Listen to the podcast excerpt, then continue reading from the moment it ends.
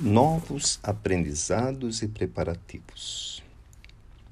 Pouco tempo depois que nossos companheiros partiram para seus aprendizados individuais, eu e Alice nos propomos a buscar, nas várias religiões, orientação mais apropriada à nossa nova situação. Foi nessa ocasião que compareci pela primeira vez a uma palestra espírita, quando ia se falar sobre vida após a morte. O grande aprendizado que tive naquele dia, naquela noite, foi o valor da oração para modificar um ambiente nada amigável ao aprendizado. Passamos, a pedido da Dona Alice, a frequentar as reuniões que se faziam nos finais de semana sobre o relacionamento humano sob os ensinos de Jesus, que um dia o Sr. Roberto já nos tinha contado que participava. A convivência com Dona Alice foi se tornando cada vez maior, pois agora só contava com ela para fazer as indagações e buscar respostas. Até o ponto de nos mudarmos para uma mesma residência com dois quartos, passando a partilhar ainda mais o tempo ao seu lado. Assim, fui conhecendo-a mais, buscando sempre respostas sobre o seu passado, que ela dizia sempre não ter coragem de enfrentar sozinha e que um dia iria me contar tudo a respeito sem esconder nada.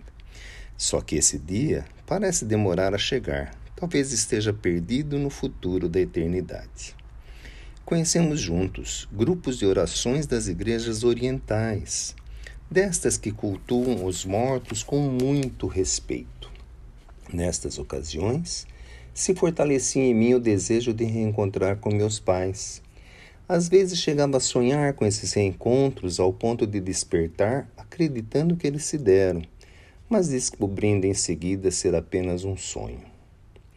Nestes dias, lembrava-me dos encontros em sonhos que o padre Murilo e a irmã Rosalina nos falavam e desejava acreditar, sem ter certeza de que era isso, que o sonho era uma realidade que eu ainda não conseguia compreender.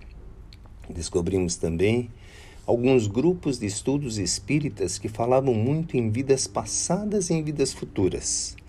Começamos a dar atenção à palavra reencarnação e a compreender que ela nos mostrava uma lei que não se conflitava com as leis divinas como acreditávamos até ali, mas ao contrário, tornava as leis divinas mais compreensíveis.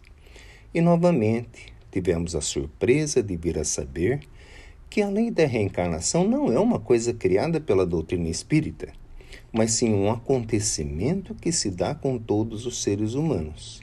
Portanto, é uma lei universal da vida. A doutrina espírita a explicava, mas não era a dona desta verdade. Depois desses aprendizados, começamos, eu e Alice, a tecer planos de uma futura existência. E como dois jovens enamorados, passamos a ter esperança de unirmos nossas vidas através de algo mais sólido do que a amizade que já nos unia. Passamos a tecer as esperanças de nos unirmos em matrimônio, em uma próxima experiência de vida corporal. Nestas novas buscas juntos, descobrimos organizações espirituais que se encarregam de planejamentos reencarnatórios. Nos matriculamos em um deles, e expomos nossos planos futuros. Fomos orientados a buscarmos alguns aprendizados específicos que nos fortalecem os ideais e depois disso nos aceitariam para os preparativos finais de uma nova vida. Disseram-nos que nesta etapa final iremos buscar famílias encarnadas com afinidade com nossos ideais e que nos aceitem como seus filhos e iremos também planejar nossos caminhos para que nos reencontremos na juventude física, para podermos ter a oportunidade da união que almejamos. Mas, nos disseram também, muitos planos feitos na espiritualidade não são cumpridos na vida física. Para isso, devemos nos fortalecer mais e mais na confiança em Jesus como guia de nossas existências, pois Ele nos ajudará sempre se o desejarmos. Este é o momento que nos encontramos atualmente, Alice e eu, nesse final de agosto de 2015.